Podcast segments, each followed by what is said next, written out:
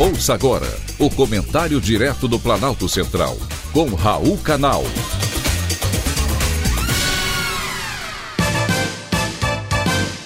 Queridos ouvintes e atentos escutantes, assunto de hoje: mudanças no Supremo Tribunal Federal. As recentes decisões do ministro Alexandre de Moraes, do Supremo Tribunal Federal, que mandou prender, determinou multa e obrigou o uso de tornozeleira eletrônica para o deputado federal Daniel Silveira, traz à tona um debate antigo. Qual a melhor forma de escolha de ministros do STF, a mais alta corte de justiça do país? O que você acha, caro ouvinte? A gente sabe que fazer uma escolha tão criteriosa e tão técnica pelo voto de 120 milhões de eleitores brasileiros seria inviável. No outro extremo, questiona-se o sistema que é usado já há mais de um século. Nele, o privilégio da escolha de ministro para compor a Suprema Corte é de um único eleitor, o presidente da República. Ele pode escolher qualquer cidadão desde que obedeça às exigências constitucionais. Tenha entre 35 e 65 anos de idade. Seja senhor de notável saber jurídico e tenha reputação ilibada. Cabe ao Senado aprovar a escolha do presidente.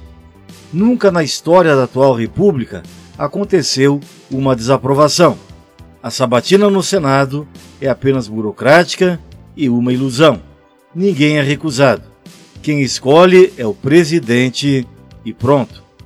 Atualmente descansa nas gavetas da Comissão de Constituição e Justiça do Senado uma proposta de emenda constitucional do senador Jefferson Pérez, que pretende mudar tal disposição.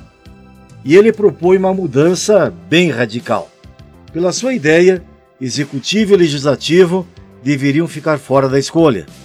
Ao se abrir uma vaga no Supremo Tribunal Federal, a Ordem dos Advogados do Brasil, o Ministério Público e os órgãos que representam a magistratura elaborariam uma lista sextupla. Cada entidade indicaria dois candidatos. A partir de tal lista, os ministros do Supremo escolheriam um nome para ocupar a vaga. O presidente da República apenas nomearia o escolhido. O sistema atual de escolha para ministro do Supremo é o mesmo desde a Constituição de 1891, a segunda do país.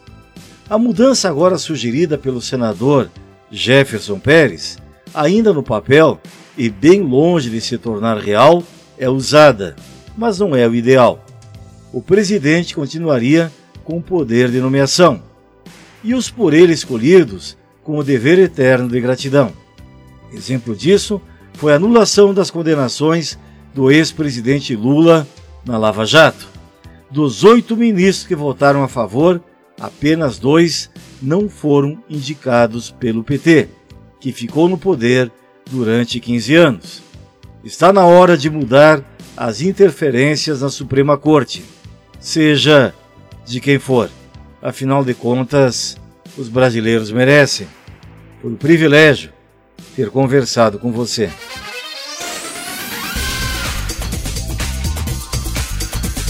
Acabamos de apresentar o comentário direto do Planalto Central, com Raul Canal.